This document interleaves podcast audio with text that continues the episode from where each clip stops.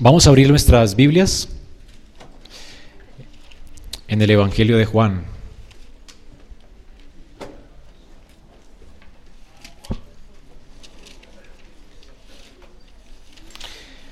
Juan capítulo 12.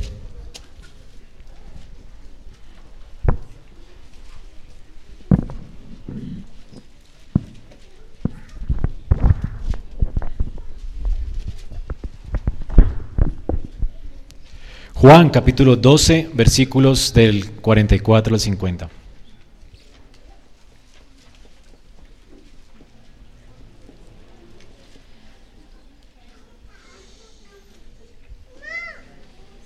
Dice la palabra de nuestro Dios. Jesús clamó y dijo, el que cree en mí, no cree en mí, sino en el que me envió. Y el que me ve, ve al que me envió. Yo, la luz, he venido al mundo para que todo aquel que cree en mí no permanezca en tinieblas.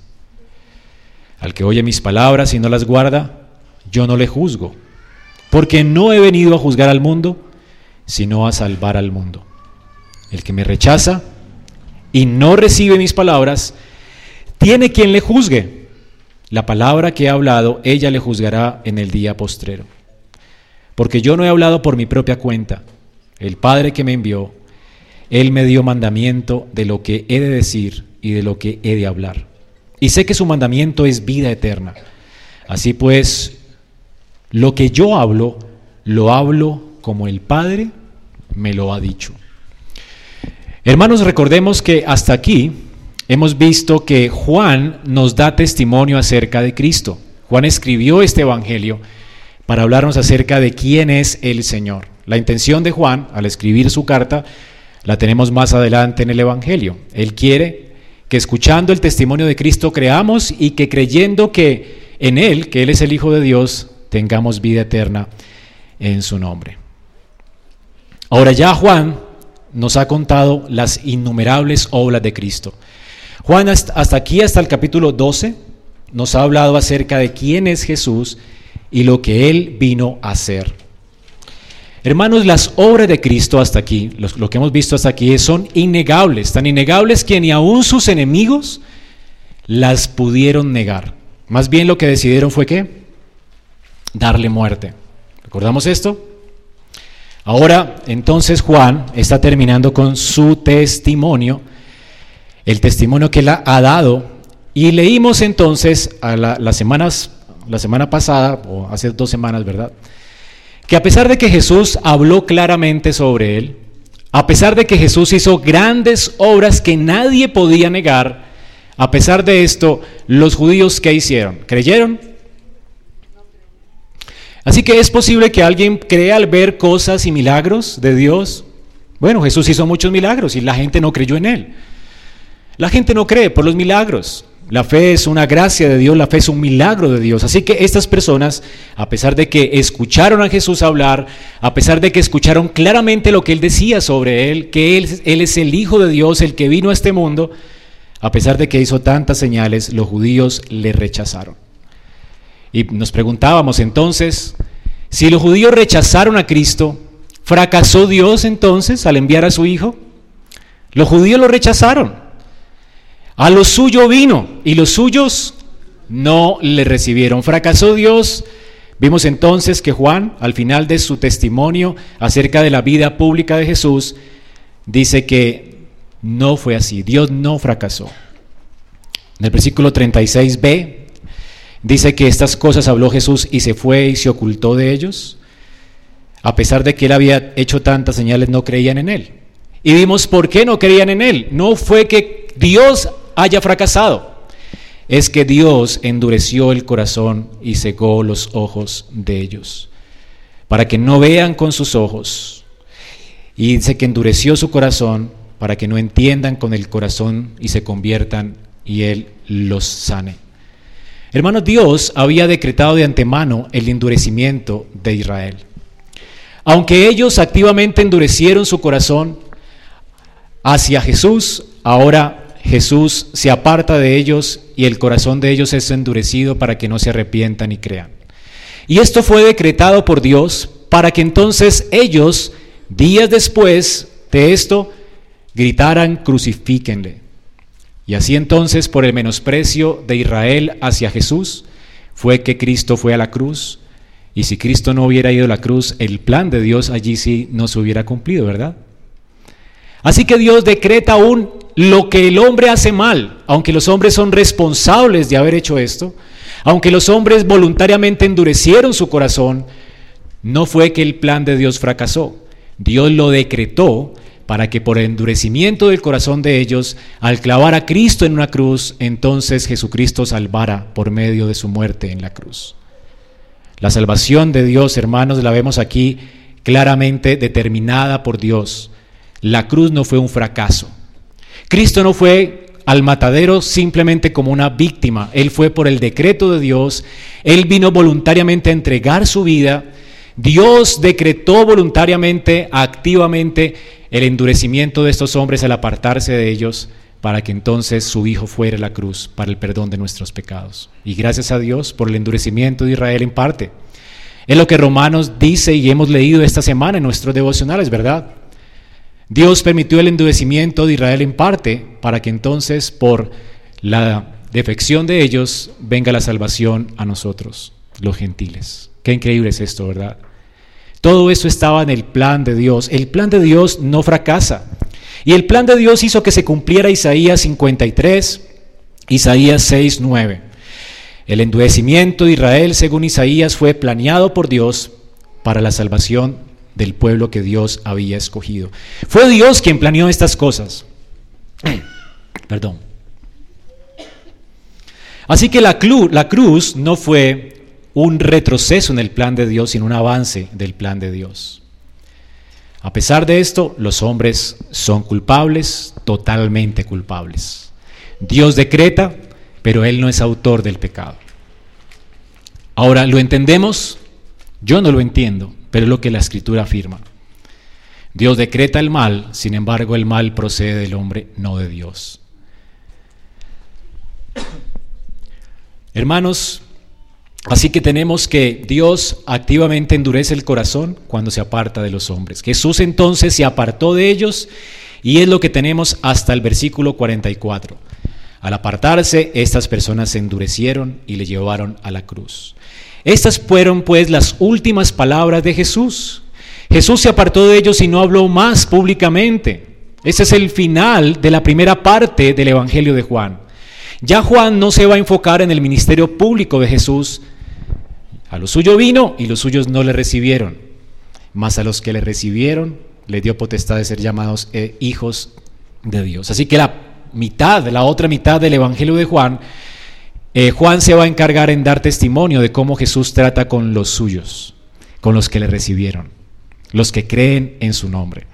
A partir de aquí ya Jesús no habla públicamente. Desde el capítulo 12 en adelante, del 13 en adelante, perdón, tenemos las palabras de Jesús para sus discípulos, la oración sacerdotal por ellos, el hecho de que Él vino a morir por ellos. Así que hermanos, tenemos aquí la división de esta carta. Ahora, Entendemos entonces que el endurecimiento de estas personas fue a causa del endurecimiento de ellos, que Dios endureció entonces el corazón de ellos. Y vimos lo terrible de esto, ¿verdad? Muchas veces alguien escucha el Evangelio una y otra vez, domingo tras domingo, y sin embargo sigue sin arrepentimiento.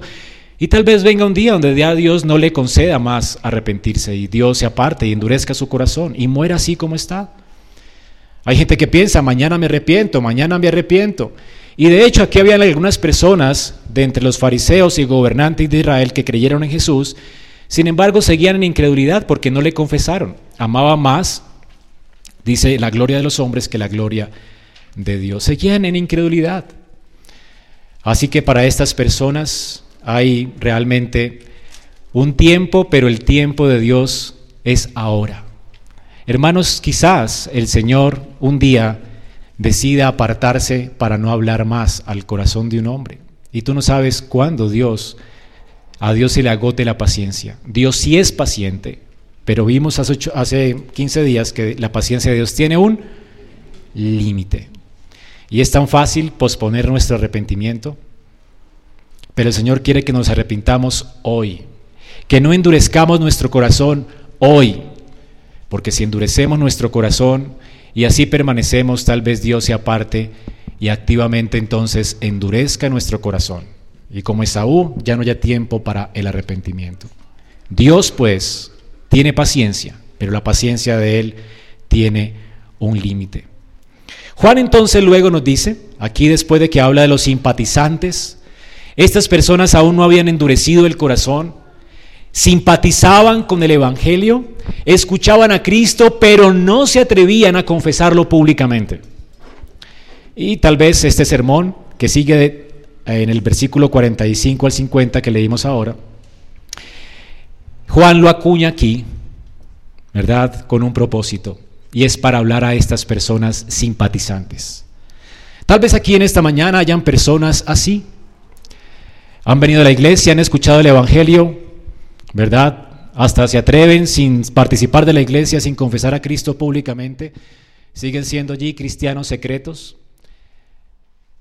Y vienen aquí simplemente, pero no confiesan a Cristo. No se atreven a comprometerse con Él, ni con su causa, ni con la iglesia. No aman el cuerpo de Cristo. No son creyentes, pero simpatizan.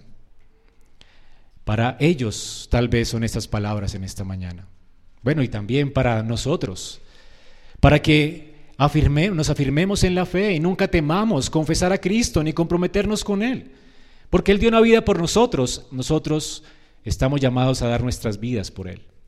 Así que, amigo simpatizante, escucha esas palabras del Señor. Juan coloca estas palabras aquí y noten que las palabras de Jesús no son ubicadas en un lugar específico. Jesús ya habló y se apartó y se ocultó de ellos. Esperamos que lo que sigue es que Jesús ya no habla más con las multitudes. Pero Juan dice en el versículo 44, Jesús clamó y dijo. ¿Notan esto? Las veces que Juan ha dicho que Jesús ha hablado, siempre lo ubica en una fiesta, siempre lo ubica en un día específico, siempre lo ubica con un público específico. Sin embargo, aquí Juan no habla dónde Jesús dijo esas palabras, ni a quién las dijo, ni dónde las dijo, ni qué día las dijo. Juan simplemente seguramente escuchó este mensaje, es un mensaje que dice aquí él, inspirado por Dios y es verdad, un mensaje que Jesús clamó en algún momento de su ministerio. Pero Juan escogió ubicarlo aquí con un propósito. Ya Jesús se ha apartado y Juan dice ahora, Jesús clamó y dijo. ¿Cuándo, Juan? No importa cuándo. Él sigue hablando ahora a ustedes. Juan quiere que los lectores entiendan que estas palabras son el resumen del ministerio de Jesús, de todo lo que Jesús ha hablado. Juan quiere que entiendas que estas palabras Él no, las ubica en un lugar especial, a un público especial, porque son para ti, hoy, aquí que estás sentado. Nosotros que estamos leyendo esto. Jesús clamó y dijo, este es el clamor de Jesús para nosotros hoy, para los simpatizantes, para los creyentes, son las últimas palabras que decide Juan poner aquí. Y es el resumen, de hecho, de todo lo que Juan ha venido hablándonos acerca de Jesús. ¿Qué tenemos entonces en nuestro texto? El propósito de nuestro texto, ya dijimos, es invitar a los indecisos, ¿verdad? A colocar su confianza en Cristo y a confesar a Cristo. Y es invitar a los creyentes a seguir afirmando su fe en Cristo y a seguirlo confesando y que su fe no se agote. Ahora, tenemos aquí entonces un resumen completo del mensaje de Jesús que nos habla de tres cosas. En primer lugar, Juan aquí coloca en resumen lo que Jesús ha dicho sobre su persona, lo que Él es. Luego Jesús habla acerca de lo que Él vino a hacer, las obras de Jesús, la persona de Jesús, las obras de Jesús. Y termina advirtiendo acerca de las consecuencias de rechazar su persona y de rechazar su mensaje. Jesús clamó y dijo, este es pues el clamor de Jesús. El que cree en mí, primero, no cree en mí, sino en el que me envió. Y el que me ve, ve al que me envió. Noten que estos dos primeros versículos, ¿de qué habla? habla de la persona de Jesús. ¿Quién es Él? Hermanos, con esas palabras, ¿qué está diciendo Jesús? Noten allí, el que cree en mí, no solo cree en mí, podríamos agregarle allí lo que está diciendo, es una comparación, no solo cree en mí, sino también cree en Él que me envió. Y el que me ve a mí, no solo me ve a mí, sino que ve a quién, al que me envió. Hermano, cuando tú estás creyendo en Jesús, ¿en quién estás creyendo? Y cuando tú ves a Jesús, ¿a quién estás viendo? Notan el mensaje, ¿quién es Jesús? Él es Dios. Es lo que Él está afirmando aquí. Y es lo que ya ha dicho antes en su Evangelio, Juan. Todo el Evangelio hasta aquí ha estado saturado. Jesús habló claramente de que Él es uno con el Padre.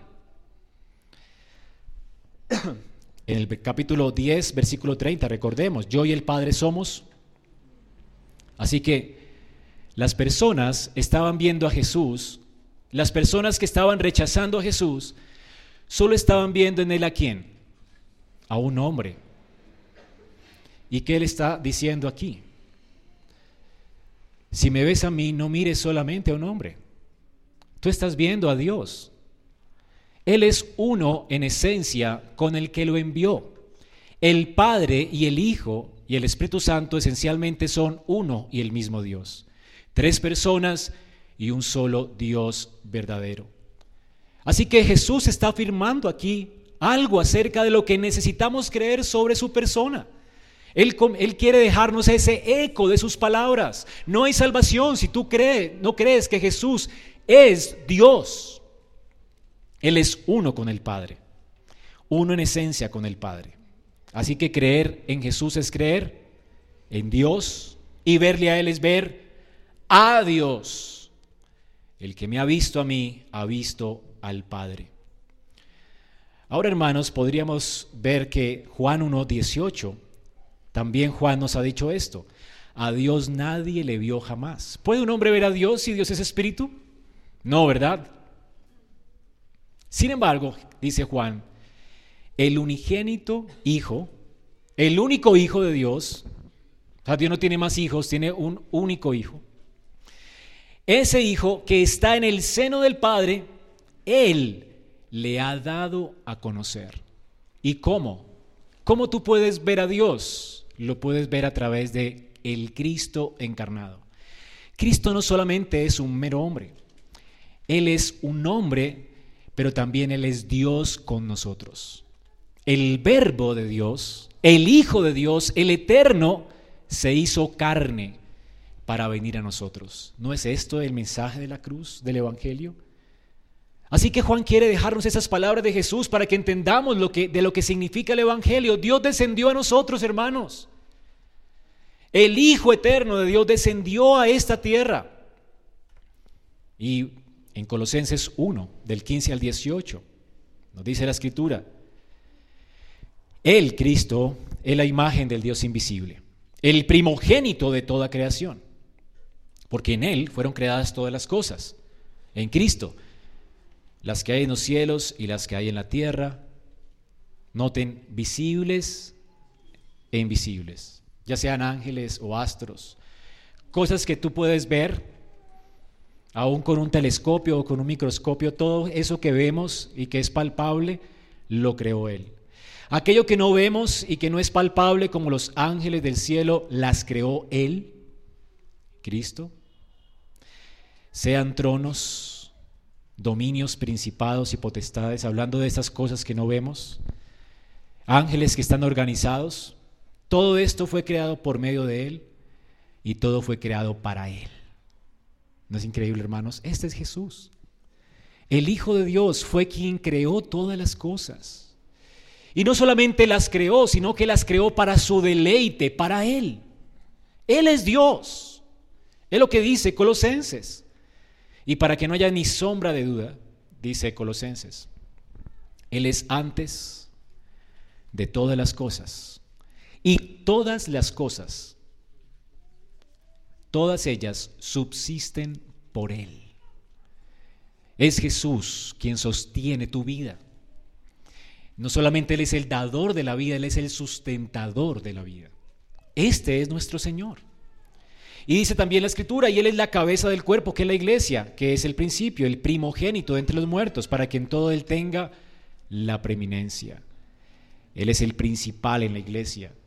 Así como lo es en la iglesia, entonces Él, él es el preeminente también en todas las cosas creadas. Hermanos, entonces creer en Jesús no es creer simplemente en un mero hombre, es creer en un Dios que se hizo carne y habitó en medio de nosotros. Jesús es verdadero Dios y Él es verdadero hombre.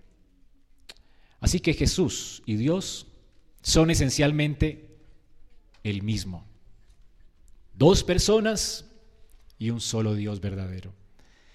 Y Él con el Espíritu y con el Padre son uno, tres personas, pero un solo Dios verdadero. ¿Comprendes? Tampoco lo comprendo.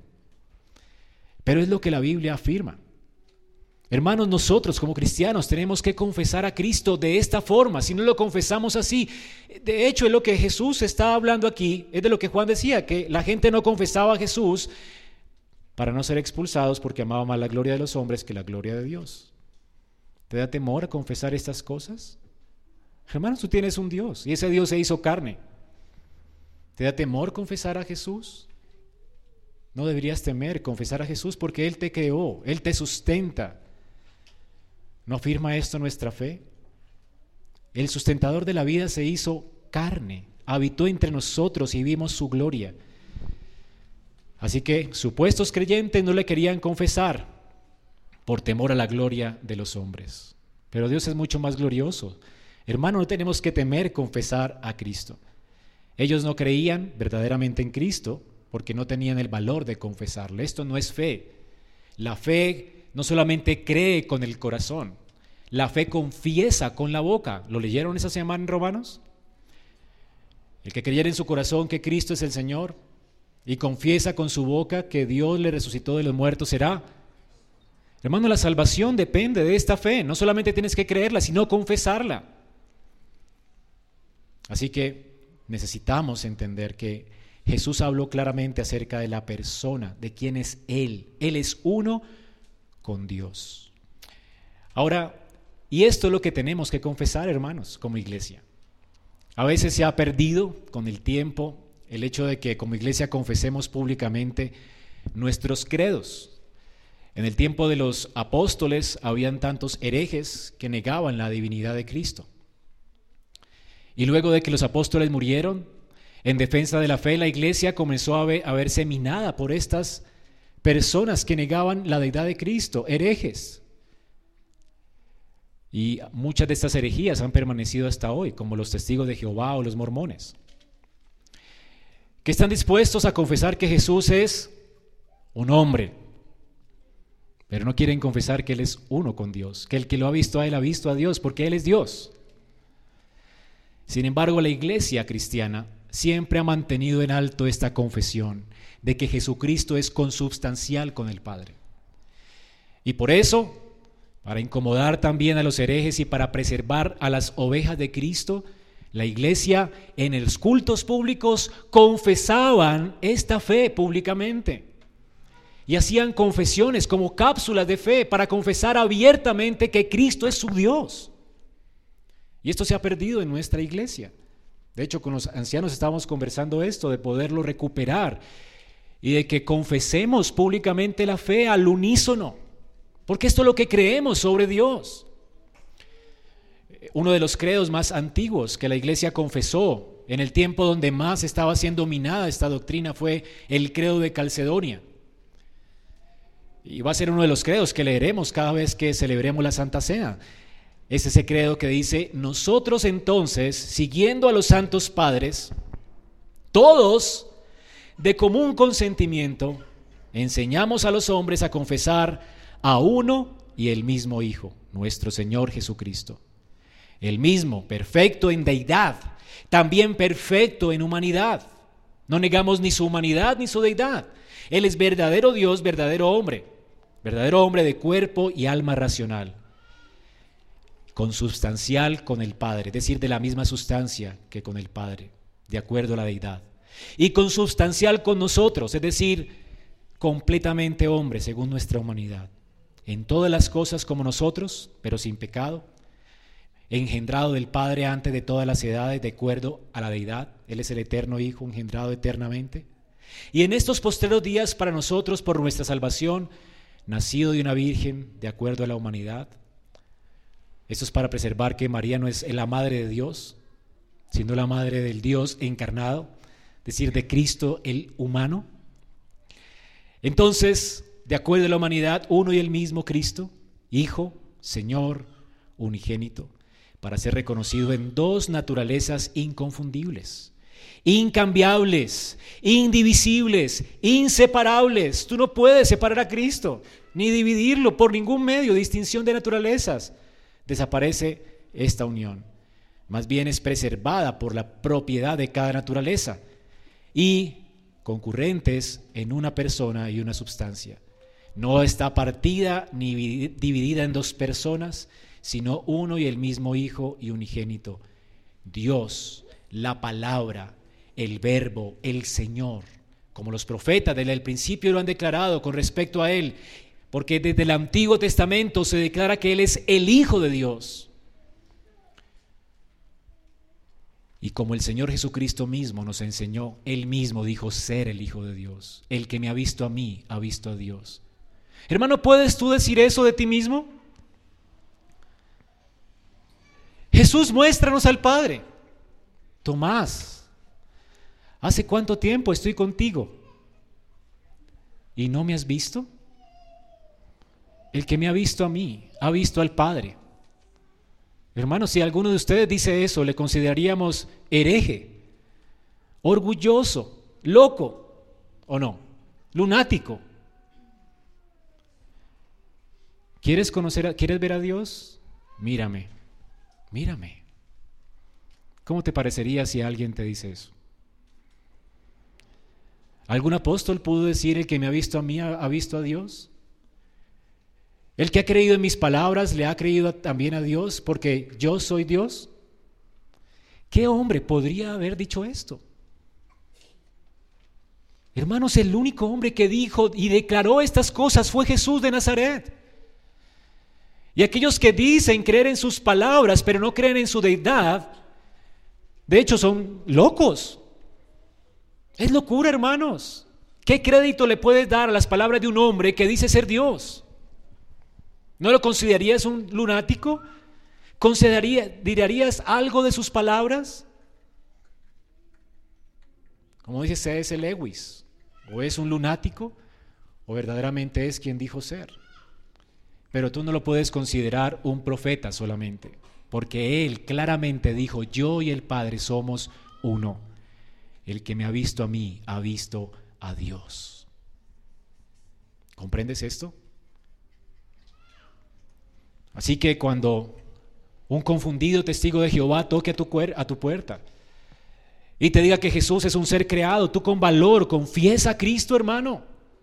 No tienes que temer. Él es tu Dios. Él es el único Dios verdadero que se hizo carne para venir a salvarnos. Y sin esto no hay salvación. Esta gente está confundida, hermanos. Imagínate que un hombre, solamente un hombre o un angelito, haya venido a tomar nuestro lugar y a morir por nosotros en una cruz. Dios sería injusto. ¿Contra quién pecas tú? Piensa en esto. Cuando tú pecas, ¿contra quién pecas? ¿Quién es el que tendría que condenarte por tus pecados? Dios. Supongamos que yo te ofenda a ti. Te ofendí. Y, aparezca alguien más diciendo, ven, sabes que yo te perdono. ¿Podría yo acercarme con libertad porque ya me perdonaste a ti? ¿O no? No, ¿verdad? ¿Cómo? ¿Me perdonaste realmente? Me perdonó otro, pero no tú, ¿me entienden? ¿Cómo es posible que alguien que no sea Dios perdone pecados? Si a, quien tú has ofendido es a Dios. Pero ¿qué tal si yo te ofenda a ti o te quede debiendo un montón de dinero y tú quedes, ¿verdad?, ofendido, pero tú decidas, decidas, ¿sabes qué? Te perdono. Voy a pagar tu deuda. Porque si tú, yo, si tú me sirves de fiador a mí, te ofendo y no pago, ¿quién tiene que pagar en últimas? Tú. Y tú decides no vengarte, no tomar represalias y decides, ¿sabes qué? Yo voy a pagar por ti, no te preocupes, yo pago. ¿Quién absorbe esa deuda? Tú. Eso es lo que Dios hizo. La ofensa fue contra Él y el ofendido, el Dios ofendido, la Trinidad ofendida, decidió entonces que una persona de la Trinidad viniera a ocupar nuestro lugar, el Hijo de Dios. Y lo decidió porque Dios es un Dios de amor, porque Dios quiso amar libremente. Y decidió planear esto y el Hijo quiso venir y se hizo carne para ocupar el lugar del pecador. Y entonces vino a absorber tu deuda. Él es verdadero Dios y verdadero hombre. Por eso puede ser un mediador entre Dios y los hombres. Ahora, quien debía no era Dios, quien debía era quién? Un hombre. La deuda era hacia Dios y el deudor era un hombre. Así que quien tenía que pagar no era Dios, era quién? Un hombre. Dios se hizo hombre y Dios en su humanidad fue a la cruz. ¿Ok? Y como Dios en su humanidad absorbió nuestra deuda. Así que quien murió en la cruz es perfecto Dios y perfecto hombre, perfecto mediador entre Dios y los hombres. Si hubiera sido un mero hombre, tú estarías en tus pecados y Dios sería el Dios más injusto de la historia. Y ese Dios no existe. Y Dios no es injusto. Dios fue perfectamente justo al tomar sobre sí mismo nuestros pecados. Perfectamente justo. Dios es justo. Dios te deja en libertad, aquel que cree en Él, para que no tenga condenación jamás y tenga vida solamente porque Él absorbió nuestra deuda. Él tomó nuestro lugar. Dios mismo se hizo hombre para morir por nuestros pecados, para ser nuestro sustituto. Este es el Evangelio, hermanos. ¿Tiene, ¿Tiene esperanza un testigo de Jehová al creer que un hombre murió ¿Simplemente un hombre murió por el pecado de los hombres? No tiene esperanza. No hay esperanza si Cristo no es Dios. Si Cristo no es Dios, vana es nuestra fe. Y vana es nuestra fe porque si Él no hubiera sido Dios, no hubiera tomado su vida de nuevo para volverla a tomar y no hubiera podido resucitar de los muertos. Sin embargo, el autor de la vida puso su vida para volver a tomarla. Y el hecho de que haya resucitado comprueba que Él es Dios, Él es el autor de la vida. Si un hombre, mero hombre, hubiera puesto la vida por los pecadores, la vida de ese hombre no le pertenece. ¿Qué vida va a poner? El autor de la vida puso su vida para volverla a tomar. Y si Cristo no resucitó, nosotros, los seguidores de Cristo, seríamos los más dignos de conmiseración, dice Pablo. Porque la única muestra de que Él es verdadero Dios es que se levantó de los muertos y ahora está sentado a la diestra del Padre. Esta es nuestra fe, hermanos. ¿Crees en esta persona? ¿Has confesado a esta persona? El Señor dice, si me conocéis, también a mi Padre conoceríais. Desde ahora le conocéis y le habéis visto. Es lo que le dice a Felipe. Y el Señor dice, Señor, muéstranos al Padre y nos basta. Jesús dice, tanto tiempo que estoy con ustedes, Felipe, y no me has conocido. El que me ha visto, me ha visto al Padre. Así que hermanos, Él es Dios. Primera de Juan 2.23 nos dice, todo aquel que niega al Hijo, tampoco tiene al Padre. El que confiesa al Hijo, tiene también al Padre. Y tú me dices, yo soy muy religioso, yo creo mucho en Dios y no confieso, pero no, no, yo no creo que Cristo es Dios. Tú no conoces a Dios. Eres un mentiroso. Tú estás resistiendo a Dios. Tú quieres negar su verdad, quieres negar la realidad de que eres un pecador perdido y que necesitas a un Dios salvador. Estás perdido. Si no eres capaz de confesar a Cristo y lo niegas, tú no conoces a Dios. Pero mira esa gente, cómo se ve de linda y tan espiritual, vestida de blanco, ¿verdad? Adorando a Jehová. Esos judíos, ¿verdad? Que no confiesan a Cristo, pero son verdaderos adoradores de Jehová. No, Pablo dice, adoran, pero no conforme a ciencia, no lo conocen, porque no conocen a Cristo. De hecho, el contexto de esas palabras es en el contexto de la cultura judía. Jesús está hablando aquí especialmente a estos judíos. Hermanos, no es posible decir que creo en Jehová o ser un testigo de Jehová el verdadero Dios de la Biblia y negar que Cristo es Dios. Si tú niegas a Cristo, también has negado al Padre. Si tú no crees en Cristo, tú no has creído en el Padre. Estás en tus pecados. Estás resistiendo la verdad de Dios. Estás negando a Dios y estás rechazando al Padre. Es un rechazo a Dios. Porque es que Él es Dios. Rechazas a Cristo, rechazas a Dios. No crees en Cristo, no estás creyendo a Dios. Por más bonito que te, que te veas, estás en tus pecados. Y no hay esperanza para ti, a menos que confíes en Cristo como verdadero Dios y verdadero hombre. Así que hermano, toda religión es falsa a menos que confiese que Jesús es Dios con nosotros. Él no puede ser un profeta solamente. Ningún profeta diría esto. Él es la imagen misma de Dios. Así que por cuanto Jesús es Dios, es que todo el que cree en Él, todo el que le ve, conoce al Padre.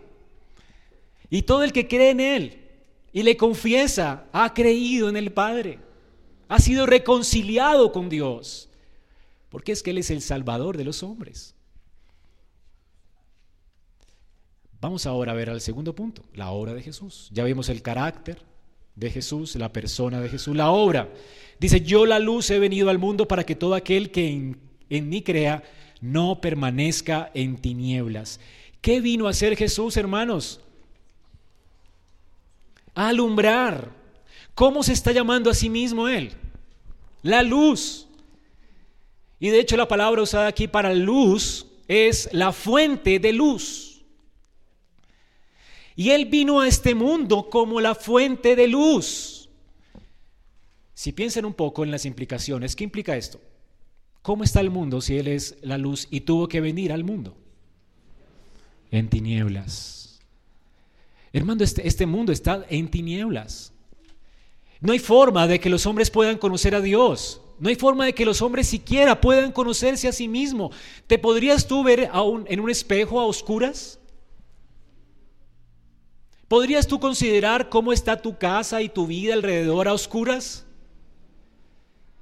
El hombre está en tinieblas, el mundo está en tinieblas, por eso es que ni se conoce a sí mismo, ni puede conocer a los demás, ni puede conocer a Dios. El mundo se ha apartado de Dios, se quiere esconder de Dios a causa de su maldad, y el mundo está en tinieblas y no quiere venir a la luz. La gente no quiere que, les, que le descubran su desorden. La gente no quiere que vean cuán inmunda es su carne. La escritura dice que espiritualmente todos nos hemos corrompido desde la coronilla de la cabeza hasta la planta de los pies, llaga podrida. ¿Y quién quiere que lo descubran así? ¿Verdad? Por eso nos escondemos, no queremos la luz. Y además porque odiamos a Dios en nuestro corazón. Nos inventamos uno a nuestra imagen. Dios nos creó a su imagen, nosotros nos inventamos un Dios a nuestra imagen, porque queremos ser Dios. Y entonces oímos de la luz. El mundo está en tinieblas a causa del pecado. El pecado ha cegado el entendimiento, el entendimiento de los hombres. Alguien dijo que si toda la sabiduría del mundo se reuniera en una sola masa, no se encontraría un solo rayo de luz en ese montón. Por el contrario, todo esto sería un caos confuso. Toda sabiduría de los hombres, todo lo que nosotros decimos conocer, si lo juntáramos todo, todo es vanidad. Nada es sino oscuridad. No conocemos realmente como deberíamos conocer. Porque los hombres han sacado a Dios de la ecuación. Se inventan un Dios que no existe sino en su imaginación. Así que Dios, que es la fuente de la luz, vino de la esfera celestial a esta esfera terrenal para alumbrarnos. Si notan las palabras de Jesús aquí, dice, yo la luz he que he venido. ¿Qué está diciendo Jesús aquí?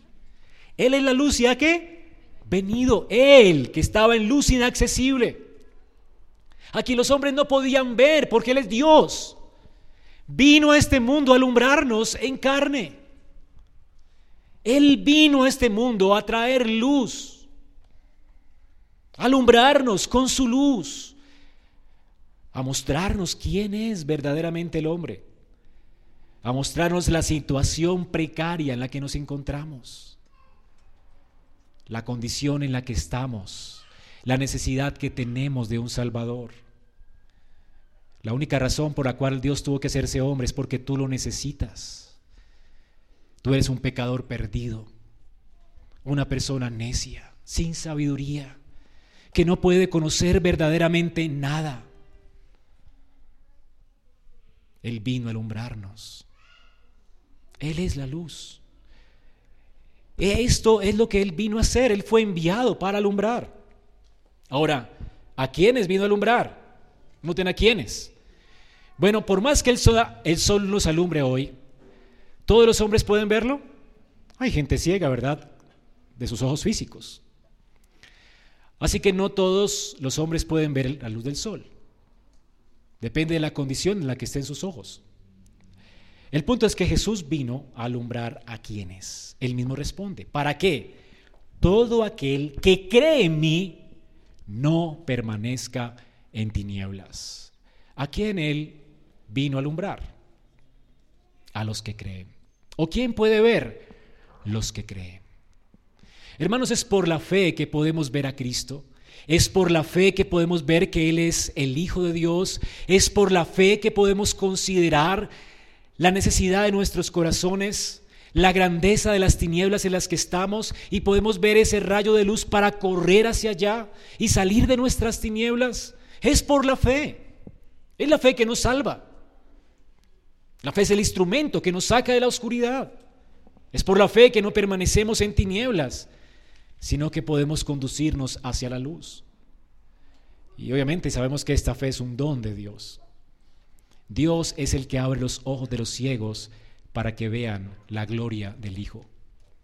Se arrepientan, abandonen sus pecados y sus tinieblas y confiesen con su boca que Jesús es el Señor. Ahora esto nos lleva a considerar qué es la fe.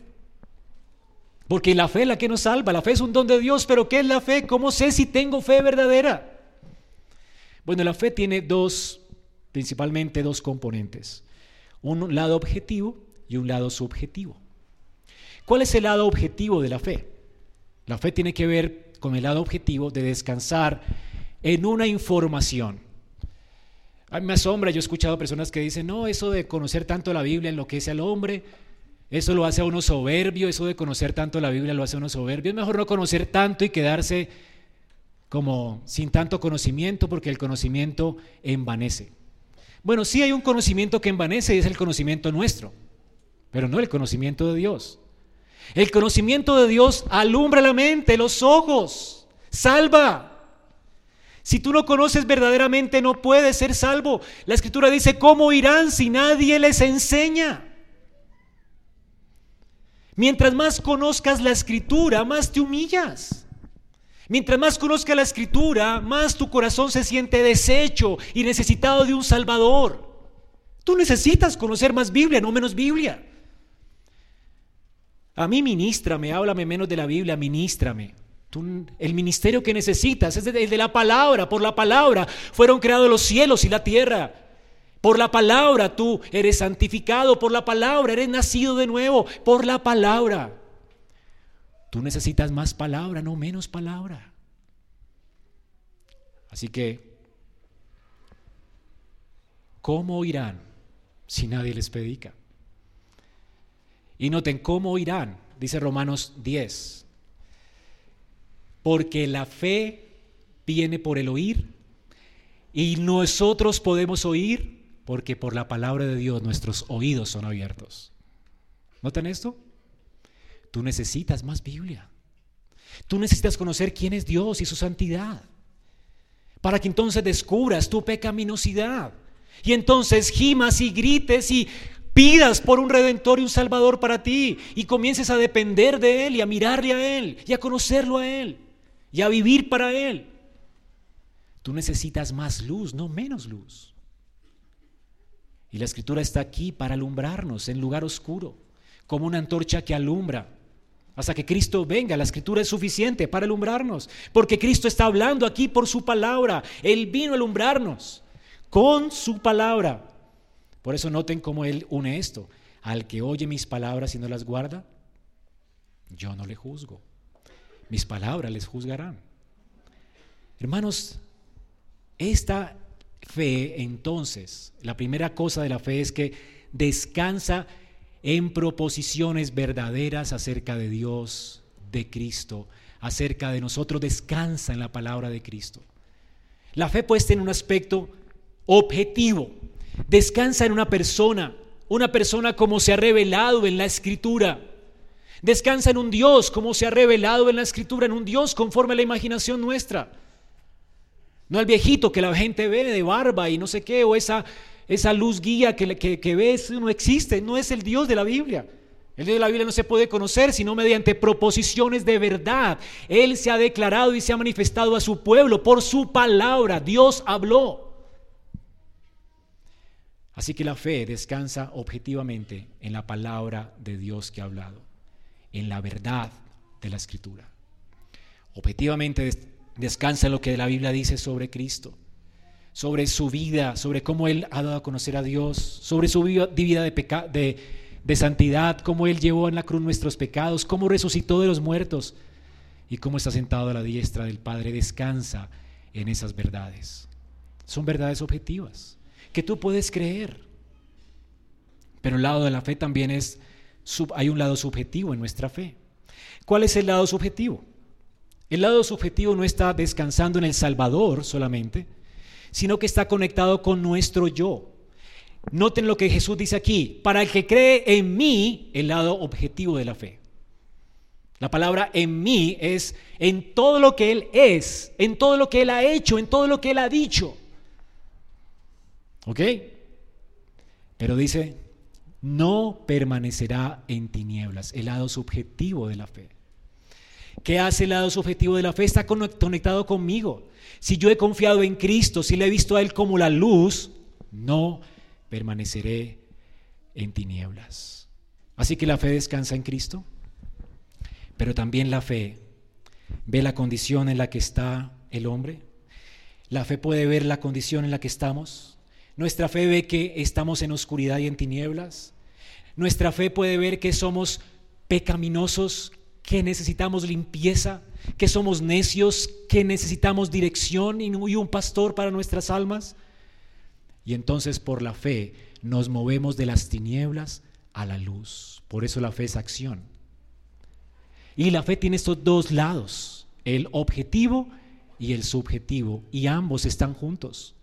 Santiago entonces nos dice que si tú dices creer en Dios, pero no obedeces, ¿tu fe qué es? Está muerta. El Señor en Mateo 7 dice, ¿a quién le compararé el hombre insensato que escucha mi palabra y no la pone por obra? Es un hombre que insensato que construyó su casa sobre la arena. Hermanos, simplemente oír proposiciones verdaderas no te salva. La fe también es subjetiva. La fe te impulsa a que al mirar tus pecados, tú decidas poner toda tu confianza en Cristo y tú decidas seguirlo a Él como tu pastor y como tu Señor y como tu Salvador. No es creer que Él es el Señor, es creerlo y vivir para el Señor. Dejar que Él moldee toda tu vida. Esta es la fe que Dios pone. Es la fe que vence al mundo, es la fe que es don de Dios, la fe que es un don de Dios, la fe que salva. Es una fe que no solamente cree proposiciones verdaderas, sino que es una fe que nos lleva a la acción, a salir de las tinieblas, a no permanecer en ellas, sino a caminar hacia la luz. Si no hay esta fe, no hay salvación. Te estás engañando a ti mismo. La fe nos lleva a confesar a Cristo. La fe nos lleva a servirlo a Él, a comprometernos con Él en pacto. Hermanos, no es posible tener una relación con Cristo sin un pacto. Por eso es que la Biblia habla tanto de pactos, ¿verdad? Cuando dos personas se juntan sin casarse, ¿qué es, eso? Una fornicación. No un matrimonio, no hay un pacto. Dios no está considerando eso como un matrimonio.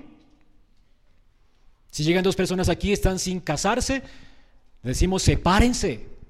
Ay, nos queremos casar, no importa, sepárense, porque están en fornicación. ¿Quieres a Cristo? Abandona tu maldad, sepárate. Y entonces, si los dos son creyentes, se pueden casar, porque tampoco nos podemos casar en yugo desigual, ¿verdad? Y entonces hacemos qué? Un pacto. Y sin este pacto no hay matrimonio. Ahora, si nosotros somos la novia de Cristo, ¿tú crees que estamos en pacto con Él si públicamente no lo confesamos a Él? ¿No se trata de esto nuestro bautismo? ¿No se trata de esto nuestra proclamación pública de fe cuando lo hacemos aquí adelante? Señor, yo quiero ser tuyo. Acepto mis pecados, acepto que soy un corrupto pecador insensato, acepto que necesito un Salvador y quiero comprometerme contigo. Es un pacto con un pueblo. Y venimos a pertenecer a ese pueblo, la novia, la esposa del Cordero, con la que entrará Él en pacto. Y tenemos señales, como el matrimonio tiene señales, como estas. Y las señales son el bautismo y la Santa Cena. Por eso es impropio que alguien que no se ha comprometido con el pueblo de Dios en pacto venga a tomar la Santa Cena como si fuera de nosotros. Estamos en pacto con Dios y tomar ligeramente a Dios y tomar en vano a Dios, desechar a Dios, burlarse de Dios, está muy mal. Tú necesitas confesarlo. Necesitas arrepentirte descansar en Él y entrar en pacto con Él públicamente. Que toda la iglesia vea y se alegre de que perteneces a la iglesia. Y entonces entres en pacto y, y compartamos la misma mesa, porque la mesa nos une, somos uno con Cristo. Le confesamos públicamente, no le negamos, le confesamos. Esto es el ánimo, hermanos, que el Señor nos está dando para confesarle. ¿Y por qué le confesamos? porque Él ha obrado en nosotros y queremos salir de las tinieblas a seguir la luz. Ahora, para terminar, ¿qué pasa si le rechazas? ¿Ya hemos visto la persona de Cristo? ¿Hemos visto la obra que Él, que él vino a hacer?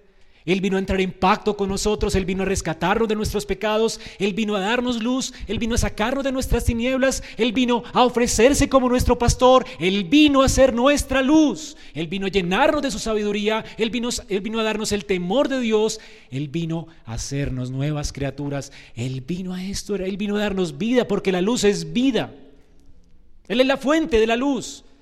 ¿Qué pasa entonces si tú lo rechazas a Él como persona? ¿Qué pasa entonces si tú le rechazas a Él y su obra? ¿Qué sucede? Y esto nos lleva a los últimos versículos. El que me rechaza, el que oye mis palabras y no las guarda, es lo mismo que el que me rechaza y no recibe mis palabras. ¿Notan el contraste? Los sinónimos. Está hablando aquí de las personas que no guardan y las personas que rechazan. Tenemos entonces primero una advertencia. ¿Qué tal si no guardas sus palabras? Es decir, si tú no crees objetivamente en Jesús, como Él se ha dado a conocer en la palabra. Es decir, si tú no crees conscientemente lo que Él ha dicho sobre Él, lo que Él ha dicho sobre ti en su palabra. ¿Qué tal si tú dices, no, esta palabra no es verdad, eso es palabra de hombres, eso está viciado? Tú puedes decir lo que quiera de la Biblia, el Señor dice, esta misma Biblia te condenará. No importa cuánto la menosprecies. Pero sabes qué? Yo no te voy a condenar. Mis palabras te van a condenar. ¿La tomas o la dejas? Tú puedes decir que no crees en la ley de la gravedad y te tiras de un quinto piso. ¿Y qué te va a pasar? La ley de la gravedad te matará porque dijiste no creer en ella. El punto es que Cristo es el único Salvador y si no crees en Él, ya estás bajo condenación. Y la Biblia, toda ella, es verdad porque habla de ese plan, Desde que Adán cayó, Dios prometió un Salvador que aplastaría a la serpiente en la cabeza. Toda la escritura habla de Él, toda la Biblia habla de Él, esta Biblia se trata de Él y si no recibes su testimonio, seguirás en tus pecados y la ira de Dios vendrá sobre ti. Es una ley, has pecado y tienes que morir. Pero el Señor dice, no tienes que morir. Mis palabras dicen que yo te vine a salvar, si crees en mí, serás salvo. ¿Notan la advertencia? El que oye mis palabras y no las guarda, yo no le juzgo, porque yo no he venido a juzgar, sino a salvar al mundo. Hermano, a pesar de la advertencia, Dios te hace la advertencia, mira, no rechaces mis palabras. Y en últimas, aunque la haya rechazado en otro tiempo, yo no te voy a condenar, yo te vine a salvar, para eso he venido. Lo que te condenará serán mis palabras. Es el mandamiento, es la ley que recibe mi Padre, dar vida eterna. Si tú la rechazas, pues no la tendrás. Así que mi palabra te juzgará en el día postrero. ¿Entiendes esto? ¿Qué esperanza hay sin Cristo para tu alma? ¿Qué esperas apartado de Él? No hay esperanza para los hombres fuera de Cristo. Tú puedes menospreciar la Biblia. Los hombres que menosprecian la Biblia ni siquiera la han leído, porque si la leyeran se arrepentirían. Porque aquí solamente Dios se revela como un Dios de amor, de misericordia, de paciencia. Un Dios que vino en rescate del pecador que le menosprecia. De eso se trata esta Biblia. Los hombres menospreciaron su pacto de obras, pero Él vino a darnos en Cristo un pacto de gracia. Toda la Biblia habla de Cristo. Toda la Biblia tiene esperanza. Toda la Biblia vino a hablar de la salvación. Si tú la menosprecias, solamente morirás bajo la ira de Dios porque le has menospreciado a Él dos veces como creador y como salvador. Y si lo menosprecias como salvador, más condenación tendrás. El peso de la ira de Dios caerá sobre ti. El infierno no dejará de arder para ti. Y será más sufrimiento en el infierno si menosprecias su llamamiento. Venid, venid a mí, todos los pecadores, y sed salvos, todos los términos de la tierra. ¿Qué harás? Este es su clamor. Yo no vine a condenar, vine a salvar. Qué ternura, ¿verdad? La pregunta es, ¿le menospreciarás?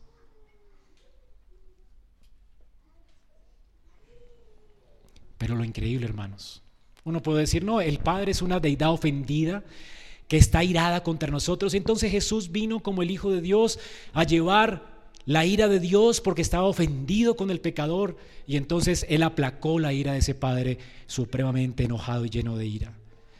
Entonces algunos dicen, el Dios del Antiguo Testamento es el Dios de ira y el del Nuevo Testamento es el Cristo lleno de tanta gracia. Mentira. Porque yo no he hablado por mi propia cuenta.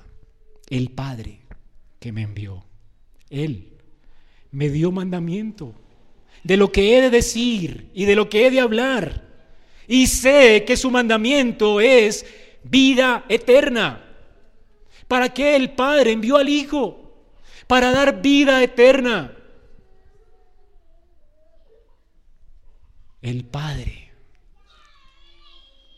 Sí es es un padre que está lleno de indignación por el pecado, pero también lleno de amor y de conmiseración y de misericordia por nosotros. Y por misericordia envió a su Hijo, para que todo aquel que en él crea no se pierda. El Padre amó.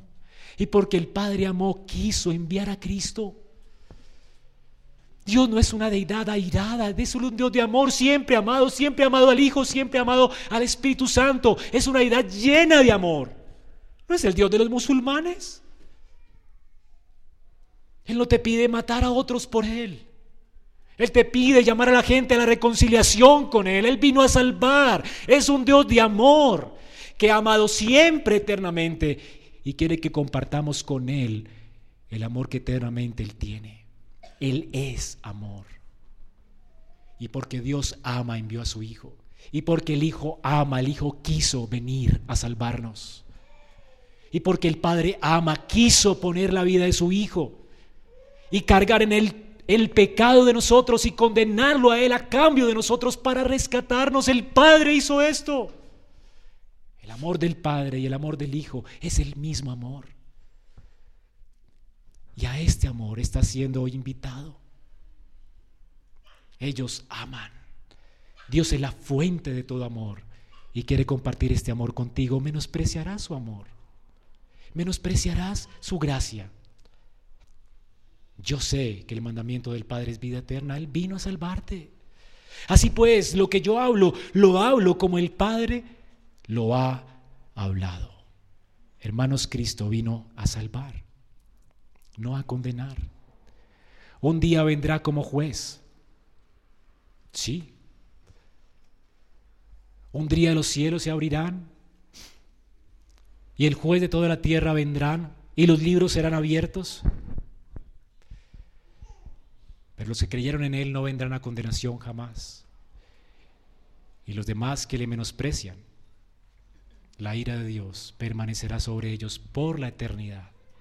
Y su resurrección será para condenación. Todos resucitaremos. Sean los justos justificados por Cristo, o sea lo que, los que lo han menospreciado, todos resucitaremos. Unos para condenación y otros para salvación. ¿Dónde estarás tú? ¿Seguirás en tu tibieza hoy? ¿O entrarás en pacto con Él hoy? ¿Le confesarás delante de los hombres? ¿Saldrás de las tinieblas? ¿Abandonarás tus pecados? ¿Te entregarás a Él como tu Señor? ¿Le servirás? No te engañes. Si tú no amas a Cristo, si tú no le has dado tu corazón a Él en servicio voluntario, tú no eres de Él. No te engañes. Estas son las últimas palabras que Juan pone aquí. Y lo increíble de estas palabras es que el versículo 49 dice, porque yo he hablado, yo he hablado. Nuestras traducciones tienen que poner esto como si estuviera que en pasado, ¿verdad?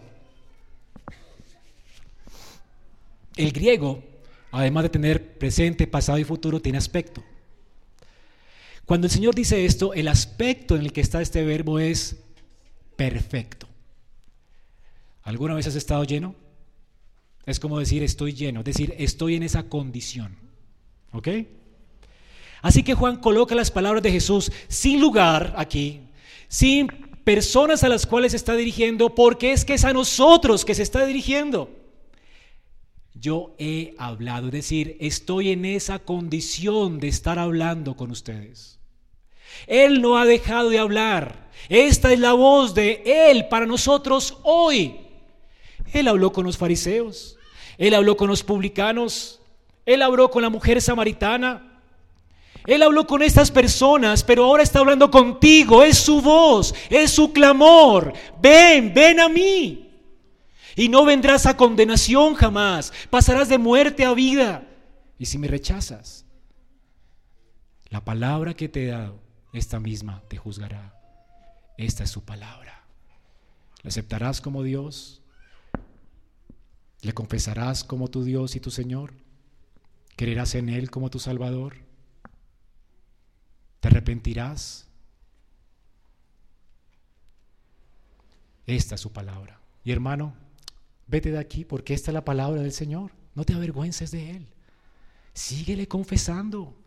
No tengas temor de anunciar que Él es Dios y que Él es Rey de todos.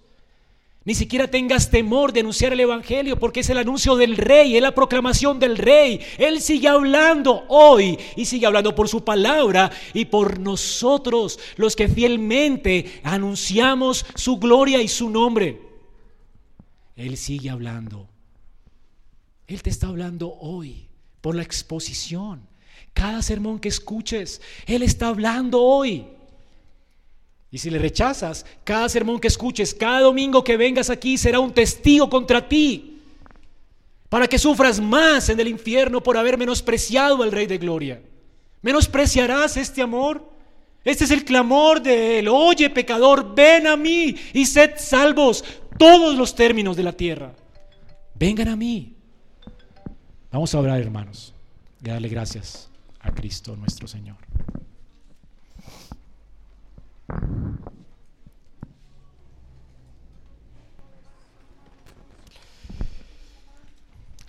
Señor, damos gracias por tu palabra.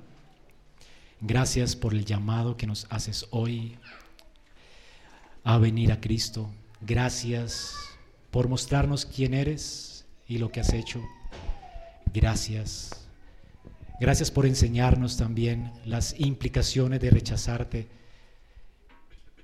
de manera que te temamos, te sirvamos, porque eres tan bueno y tan fiel, tan lleno de amor y misericordia. Permite que los corazones que están aquí, Señor, puedan recibirte, Señor, puedan venir, puedan proclamar con sus bocas que tú eres el Dios, el Salvador y el Rey de nosotros. Y como creyentes, Señor, te confesamos también hoy. Y damos gracias por tu salvación, damos gracias por tu misericordia, damos gracias por tanto amor, por la paciencia que has tenido para con nosotros por abrir nuestro corazón para el Evangelio, por hablar aún ahora todavía nuestras vidas. Gracias. En Cristo oramos. Amén.